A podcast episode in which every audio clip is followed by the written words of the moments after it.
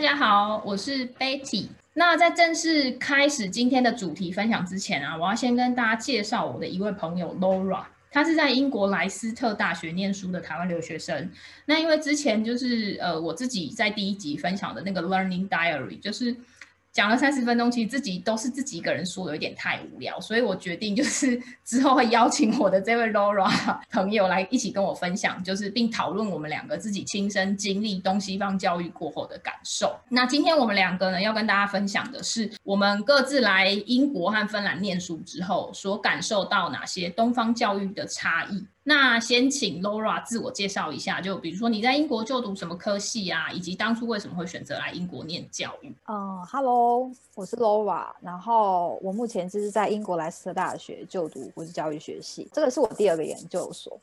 第二个硕士哦，当初会来英国呢，是因为其实对于欧美就是文化教育其实有一份憧憬跟期待。第一次来的时候，我是以游学方式来到英国的伦敦还有布莱顿念语言学校，然后隔了几年后，我鼓起勇气申请到了伯明翰大学，然后就读行销研究所。在那里开始了我研究所的旅程。完成学业后，回到台湾的幼儿园跟补习班上班。虽然觉得就是就是我我自己有具备了呃教育管理的经验，但对于就是教学实务啊，还是稍显不足，所以决定就是再来英国就读第二个研究所。所以我有了商科跟人文学科的背景。或许听起来很跳痛，但也因为如此，我觉得我能够更全面而且更有弹性的接受新的人事物。好，那 Rora 就是我的第一集是介绍芬兰。的 Learning Diary 这个作业类型，我觉得还蛮特别的，所以那个时候我就用这个 Learning Diary 来做分享。然后我可以了解一下，就是你已经念了两个英国的硕士嘛？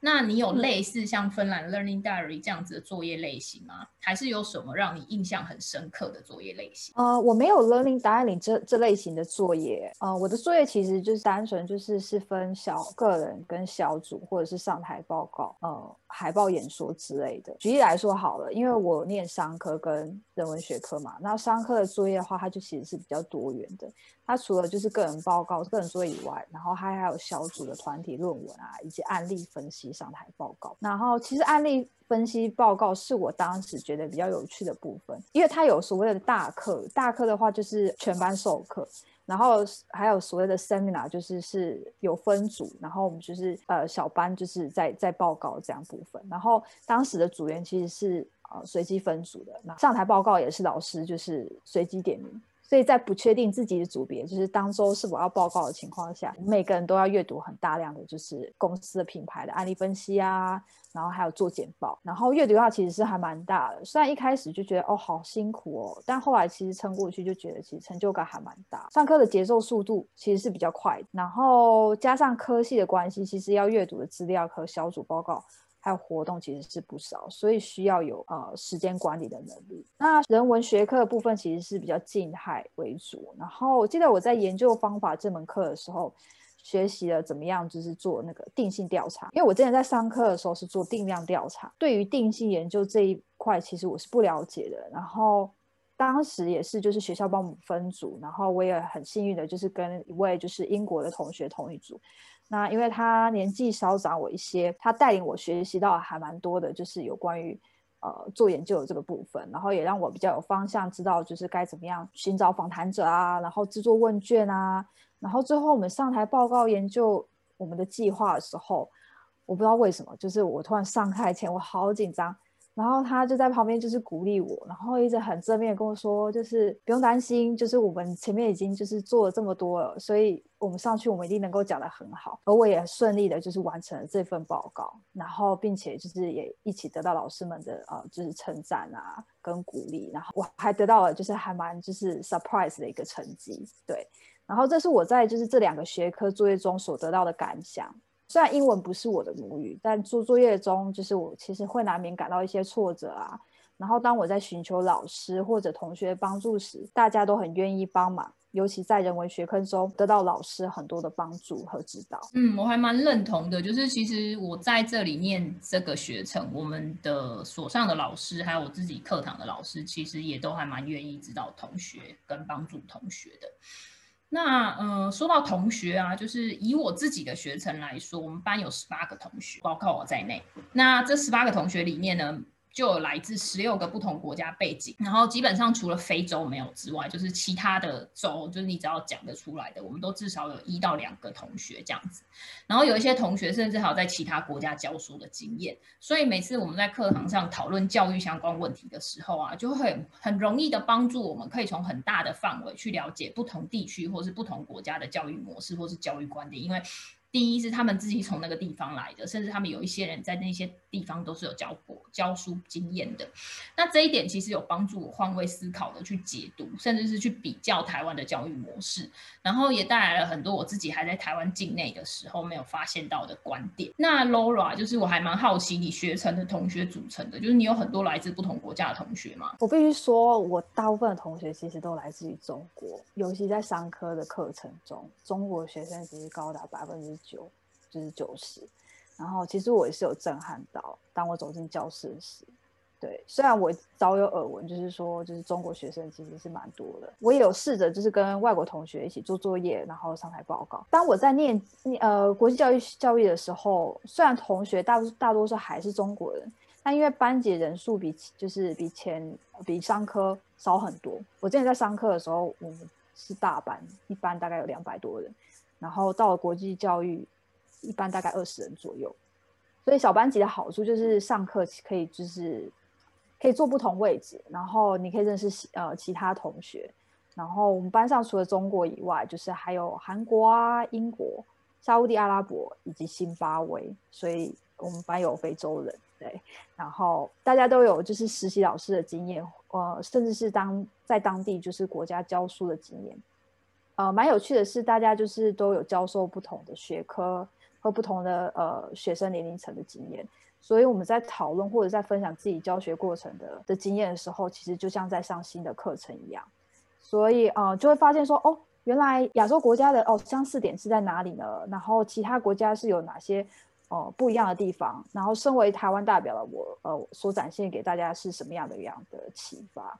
那 Betty，你可以说说看，就是。你在上课的时候有有没有一些其他的感受？好，但首先我要先简述一下我还在台湾的时候对台湾教育的观点。就其实我在台湾念书的时候啊，我是同时有经历过联考制度跟申请入学的那个年代的，所以那时候台湾教育制度最被诟病的，比如说填鸭式教育啊，下课后狂补习啊，只有标准答案啊，老师的威严不能被挑战啊，这一类的教育现象，我自己都亲身经验过。我其实无论是还是学生的时候，甚至是毕毕业之后，我都还蛮认同，就是台湾学生的创造力或者是多元性，甚至是自我发展都被这些因素给限制住。那这样子的观点，其实有被我带到，就是我之后从学校毕业之后，我把这样子的观点感觉投射到了整个大环境。我也觉得，其实台湾的整个大环境是绑手绑脚的，然后这个不能做啊，那个不能做，嗯。那虽然我自己是念理组的，而且有自然科学的背景，可是其实我毕业之后真的进入职场，我也只做了两年跟这个背景相关的工作，我就发现，哎，其实自己是比较喜欢教育相关的工作的。所以之后转换跑道，我就是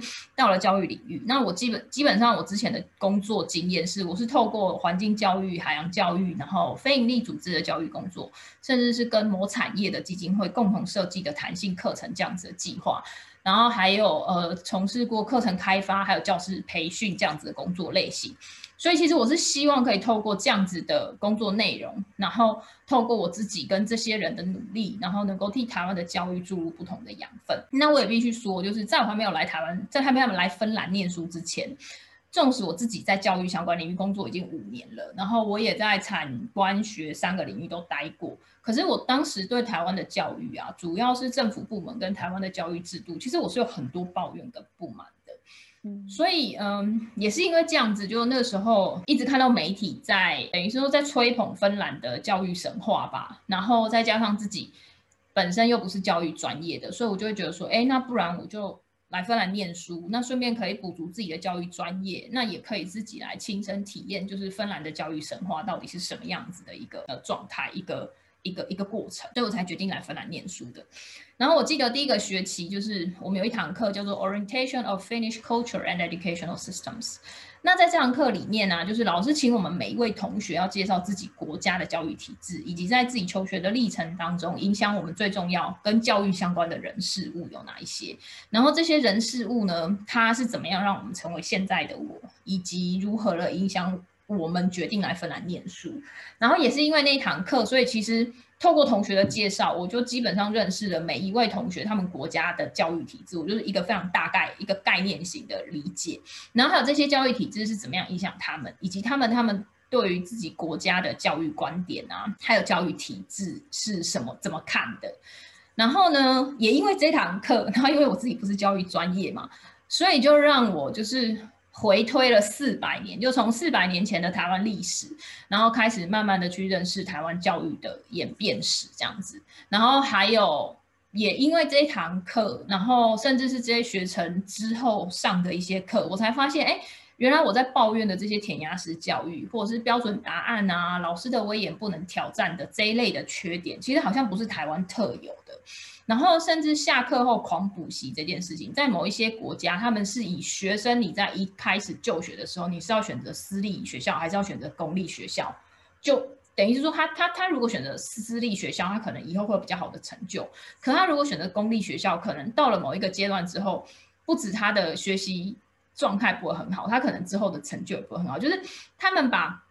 补习这件事情，就是你你在那个国家，他们可能就变成是，哎，我投资我的孩子念私立，或者是我投资我的孩子念公立，就决定了这个孩子未来会怎么样。所以就是你会发现，哎，其实这样子的东西在不同的国家，当然也是有好的可以学习的。可是有一些国家，其实你也是可以看到类似的现象，然后你就会觉得说，哦，所以其实这些东西不是只有台湾独有。那甚至连大考定终身这件事情啊，也也不是当时只有联考制度的台湾才有，就有一些国家甚至到现在还是用这样子的方式来决定，就是哪一些学生可以进大学，然后你你进不了大学之后，你你就只能去找其他的方式决定要不要继续，比如说出国念书或是干嘛。那甚至近几年来，就是呃，台湾学生什么因为压力太大，升学压力太大，心理因素啊，然后有一些自杀这一类的问题，也也不是只有比如说什么台湾啊、韩国啊、日本的学生独有的现象，就是其实西方国家也有这方面的困扰，比如说像我的芬兰同学或者是我的澳洲同学，他们也有讨论到这方面的问题。那当然就是每一个国家它的成因是不一样的，可是。学生所呈现出来对于升学压力的焦虑啊，或者是在教育这件事情上面造成他们的这些身心健康上面的困扰，其实是差不多的。然后学生们选择解决这些焦虑的方法，其实也是类似的。所以就是因为这样子，那芬兰其实它是非常照顾学生的心理健康。所以像在这里啊，就老师会直接在课堂上跟我们讨论，就是要我们注意自己的生理健康。然后甚至有时候你，你就是比如说你有有一次，我记得印象很深刻，就有一次我去班上上课，然后那同学就是他是当地的同学，然后我们就是在聊天干嘛有的没的，然后他同同学就会突然转过来跟你讲说，啊，呃，下学期啊我要休学，所以你可能下学期之后你就比较少。机会看到我，然后你会很惊讶说：“哎，发生什么事了？”然后就跟你说：“哦，没有，就我觉得就是学学课，就是课业压力太大，所以就是我一些心理上面的问题。然后其实我平我之前就有了啦，但但就是因为这个学程的压力太大，就是造成他这样子的状况复发，所以他跟所办的人讨论完之后，他就是决定要先休学这样子。然后你就会觉得，哦，这件事情是可以，就是。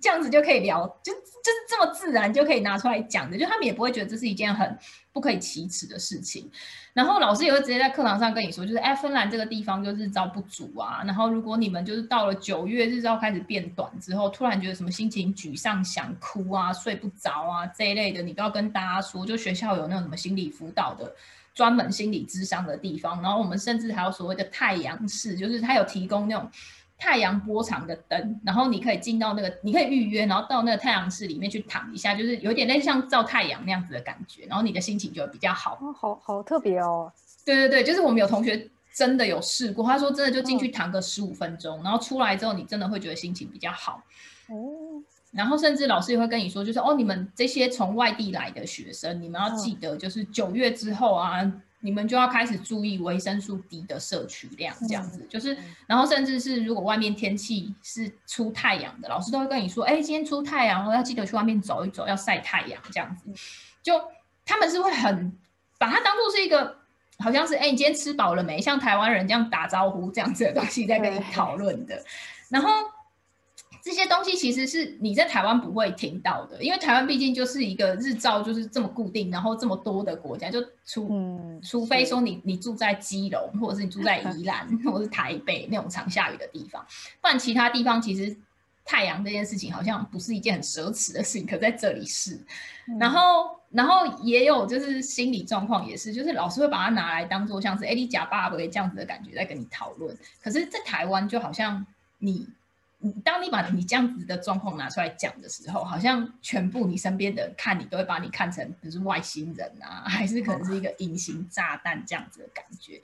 所以就是我觉得这是一个蛮蛮蛮特别的啦。那你呢？哦，关于学生身心压力这个部分，就是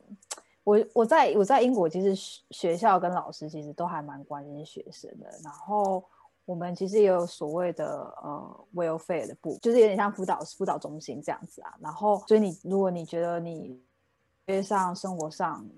各各种压力，你其实是可以去预约，然后嗯，就是可以去找老师，就是老师只是当面，然后会跟你谈这样子。然后其实是会是比较私，嗯，应该是说就是在一个老师的办公室。然后就是坐在沙发上，然后老师就是可能会泡一杯茶，然后我们两个就坐下来，然后然后这样聊天的方式这样子。然后我现在现在因为是我在就是我我在念国际教育嘛，然后我们班是小班级，所以其实老师们都其实都可以跟每个同学讲上，然后加上我们其实还蛮常就是需要跟老师讨论作业或报告的，所以在讨论过程中，老师都还蛮热心，就会问说，哎。就是 you OK，就是 you happy，就是你知道，就是这种听起来好像有点智障的问题，但就是他其实是想要知道说，哎，你你们觉得怎么样？就是你甚至刚才跟他讲说，哦，I'm not happy，或者是我不我不开心，或者什么之类，他可能会说，哦，那那是怎么样？然后你就可以跟他讲说，哦，我觉得就是哦，最近压力很大啊，就是不知道该怎么办，或者什么之类的，就是。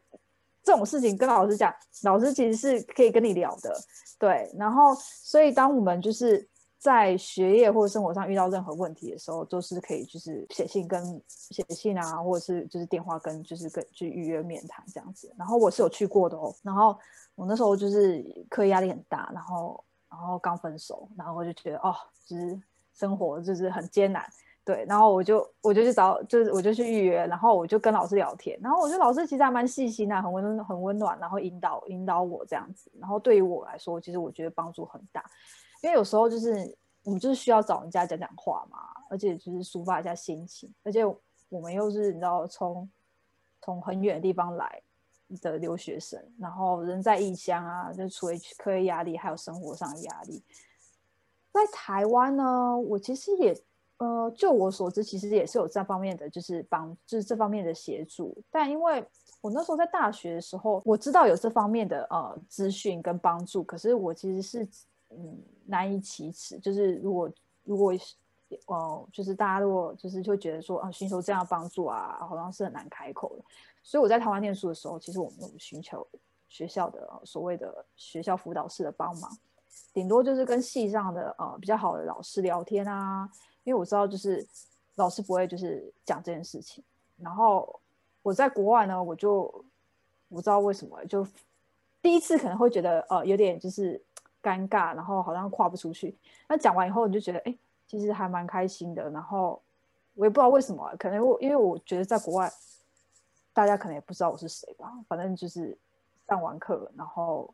来这边上学，你走在外面也不会有人知道你是谁啊。所以我。生病一样，就是感冒一样，我就是把它讲出来。我觉得，哎，这个心情，这个这个这个窗口有抒发，我觉得这个对我来说就是是比较好的一个部分。哦，那 Betty，你觉得你啊还有什么？就是你在上课的过程中，你觉得很特别的经验呢？有，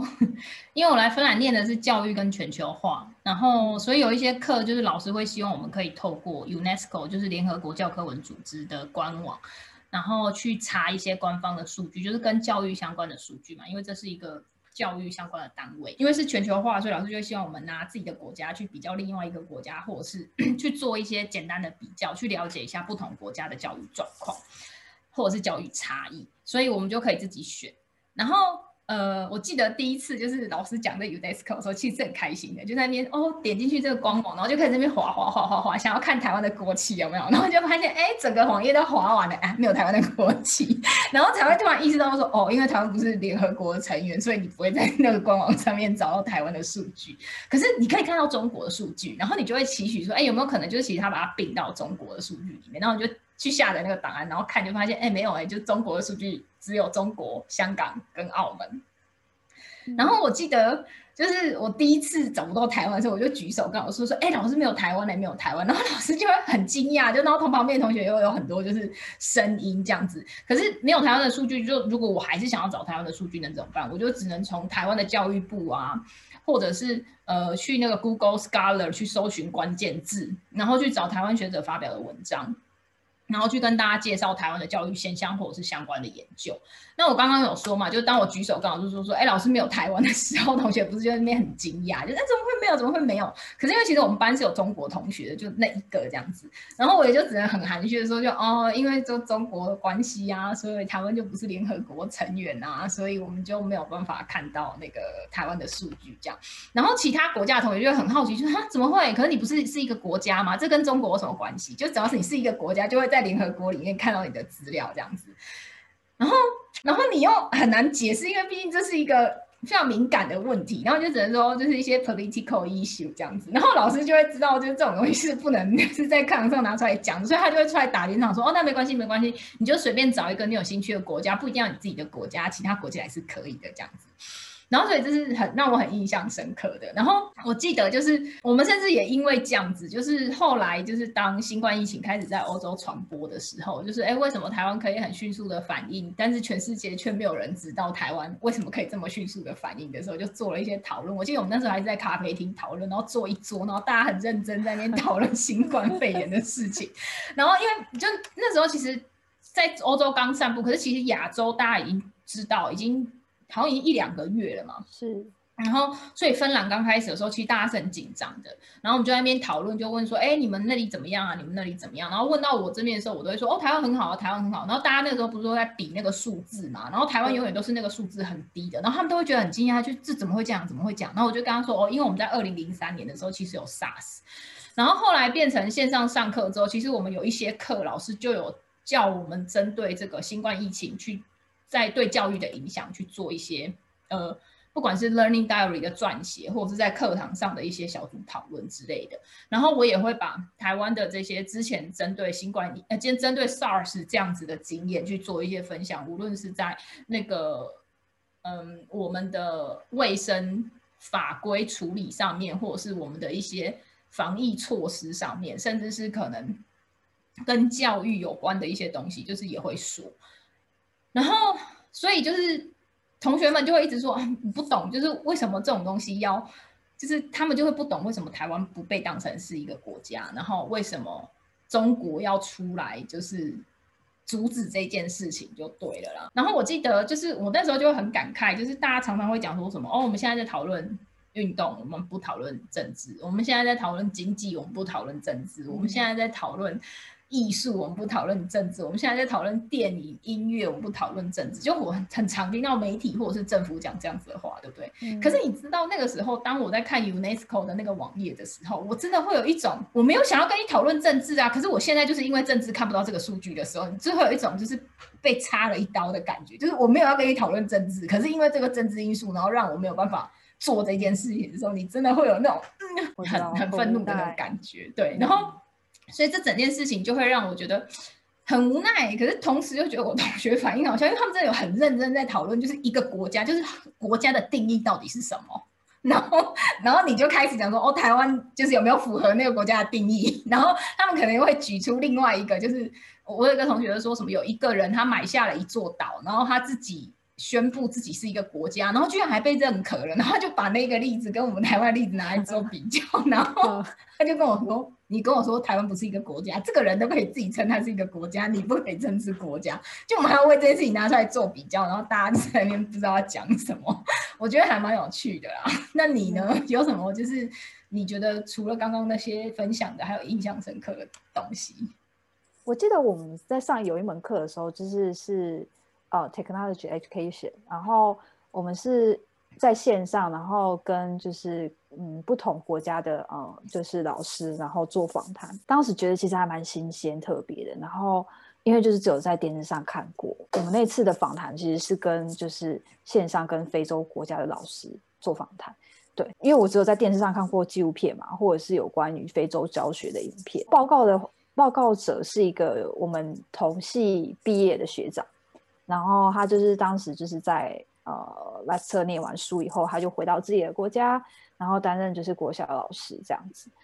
对他是在非洲的东西部这样子，然后在他的简报过程中，其实可以看到很多就是实际的呃教学情况啊，还有他们的呃他们的教室的环境，就是整个学校教室的环境。然后让我很冲击一点是，就是在教书的过程中，其实他们是有生命安全的疑虑。对，然后因为当地的治安暴动其实是很频繁的，然后政府其实没有办法保障呃人民的安全，甚至是公务员。所以老师的职责其实除了就是在传授知识给学生以外，还必须顾及到就是他们自己自身的安全。所以他们出入就是安全，其实都有所谓的呃保镖保全。哦警卫这些就是保护他们，听起来好像很酷。然后，可是其实 该怎么说？就是其实，在那个环境下，其实我觉得他们是很有压力的。对，然后，嗯，所以他们就是也必须要有心理准备，就是出门可能会在路上啊，会遇到那种索马利亚那种就是抢匪啊，然后或者是有所谓的民兵啊，会就是去去打劫他们。对，然后这点其实是我们身在我们亚洲的我们，甚至是欧洲的人民很难体会到的一个情况。嗯，当时我其实那时候是还蛮震撼的。当我知道这件事情的时候，然后就是这个老师在这样的情况下，然后为了他的使命跟他的教学热忱，然后奉献给他的学生、学校，可是啊，甚至整个国家，其实是很伟大的一件事情。然后也让我对于就是这个。这这样就是这些所谓的发展中的国家啊，以及需要资源的这些国家的教育工作者，有了更深的认识。这是我在台湾感受不到的。嗯，其实这样听起来，台湾真的是一个很安全的国家，尤其全世界现在都因为新冠疫情然后受到影响。嗯，那住在台湾的大家，就是只要戴口罩，然后 就是勤洗手，然后甚至量体温，就可以很正常的进行所有的社交活动。